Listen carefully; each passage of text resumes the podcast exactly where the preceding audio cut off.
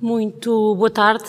O Conselho de Ministros aprovou hoje a resolução que prorroga a situação de calamidade em todo o território nacional até às 23 horas e 59 minutos do próximo dia 11 de julho. Portugal eh, encontra-se neste momento claramente na zona vermelha da nossa matriz. Não existem condições para prosseguir o plano de desconfinamento que estava previsto. Portugal tem níveis eh, de incidência preocupantes e não temos condições de avançar. Estamos numa luta contra o tempo entre a vacinação e a progressão da doença e isso faz com que seja necessário pedir a todos um esforço suplementar neste momento. Ouvimos Mariana Vieira da Silva, na tarde desta quinta-feira, anunciar as medidas para mais uma semana na tentativa de controlar o aumento da incidência que já se registra em todo o território nacional. Eu sou o Ruben Martins e hoje trago para a conversa a jornalista do público Filipe Dias Mendes para uma espécie de explicador onde vamos esclarecer todas as dúvidas que ficaram desta situação de calamidade que estamos a viver, o que é que vai ou não poder fazer, como é que se pode deslocar, o que é que é isto do certificado digital, como é que o pode obter. Vamos responder a essas perguntas depois disto. Antes de tudo, P24. O seu dia começa aqui. Começa aqui. Comigo via telefone, Filipe Dias Mendes, jornalista do Público. Viva, Filipe! Tudo bem?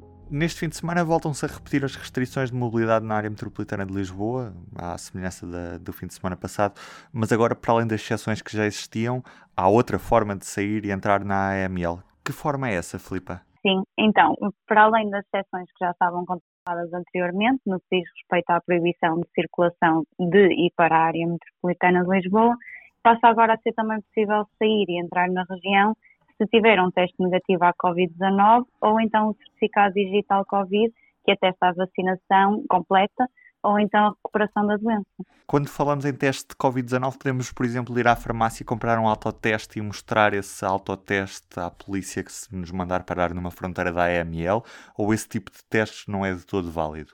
Não, então os testes que vão servir para sair ou entrar na AML, já a partir deste fim de semana, são os testes rápidos de antigênio, eh, que têm que ser feitos há menos de 48 horas, ou então os testes PCR feitos há menos de 72 horas. Os autotestes que se vendem na farmácia não vão servir para este efeito, um, visto que a ministra Mariana Vieira da Silva explicou que apenas os testes que tenham resultado laboratorial vão ser aceitos. É também importante dizer que os menores de 12 anos não precisam de apresentar o resultado de um teste para poderem circular. Uhum.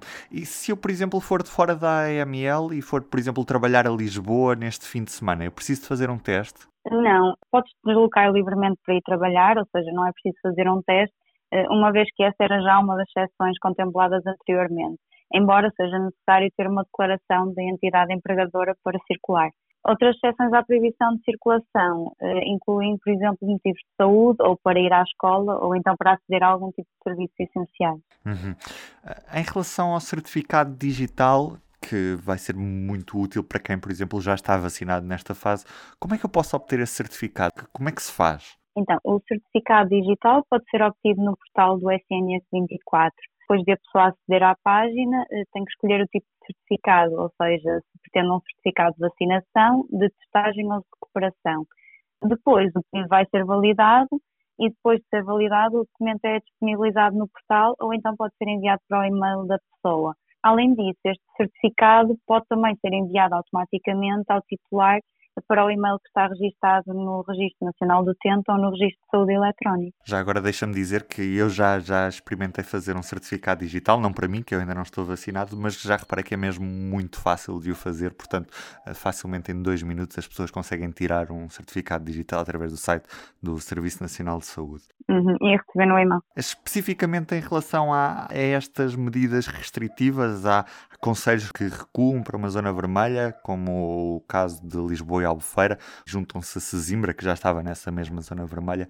Quais é são as principais alterações face ao que agora existe nestes conselhos de Lisboa e Albufeira? Albufeira, Lisboa e Sesimbra encontram-se agora na zona vermelha de risco e isso significa que têm que recuar no desconfinamento. Um, nestes conselhos, por exemplo, o teletrabalho passa a ser novamente obrigatório quando as atividades o permitem, Eh, os restaurantes, cafés e pastelarias só podem funcionar até às 10h30 da noite durante a semana e até às 3h30 da tarde aos fins de semana e feriados, sendo que só se podem juntar quatro pessoas por mesa no interior e seis pessoas em esplanada. Eh, os espetáculos culturais também só podem realizar-se até às 10h30 da noite e, por exemplo, os casamentos e batizados têm que ter uma lotação máxima de 25%. Quanto ao comércio a retalho alimentar, só pode funcionar até às 9 da noite durante a semana e até às 7 da tarde ao fim de semana e feriados, enquanto o comércio não alimentar pode estar aberto também até às 9 durante a semana e até às 3 e meia eh, da tarde aos fins de semana e feriados. Para além disso, pode praticar atividade física ao ar livre até 6 pessoas e os ginásios podem funcionar, mas sem aulas de grupo. Filipe, há ainda conselhos que estão numa zona amarela, que, que tem um patamar de risco intermédio, que são os conselhos de Alcochete, Almada, Amadora, Arruda dos Vinhos, Barreiro, Braga, Cascais, Grândola, Lagos, Loulé, Loures, Mafra, Moita, Montijo, Odmira, Odivelas, Oeiras, Palmela, Sardual, Seixal, Setúbal, Sines, Sintra, Sobral de Montagraça e Vila Franca de Xira. O que é que se pode ou não pode fazer nestes conselhos? Quais é que são os horários, no caso destes conselhos que acabámos de ouvir? Nestes municípios, o teletrabalho também é obrigatório quando as atividades o permitam. Os restaurantes, cafés e pastelarias também podem funcionar só até às 10h30 da noite, no interior com um máximo de 6 pessoas por grupo e em esplanada com um máximo de 10 pessoas por grupo. Portanto, aumenta aqui um bocadinho o número máximo de pessoas que podem estar juntas numa mesa. Os espetáculos culturais também só se podem realizar até às 10h30 e em termos de casamentos batizados, aqui já podem ter uma lotação de 50%. O comércio a retalho alimentar e não alimentar só pode estar aberto até às 9 e há também uma permissão da prática de todas as modalidades desportivas, embora sem público. As pessoas também podem praticar atividade física ao ar livre em ginásios e as lojas de cidadão com atendimento presencial têm que ser com marcação prévia. Uhum. Filipe, era isto mesmo. Já agora dizer às pessoas que, em relação à semana anterior, os conselhos de Águeda e Sertã conseguiram recuperar e por isso passam para a Zona Verde. Mas o país todo, graças a este grau de incidência, não avança no desconfinamento para aquilo que estava previsto para esta semana. Culpa de termos uma incidência, um rácio de transmissibilidade acima do recomendado pela matriz de risco. Filipa, muito, muito obrigado. Obrigada eu. E do P24 é tudo por hoje. Eu sou o Ruben Martins, estarei de regresso na segunda-feira. Até lá, tenham um bom fim de semana. O público fica no ouvido.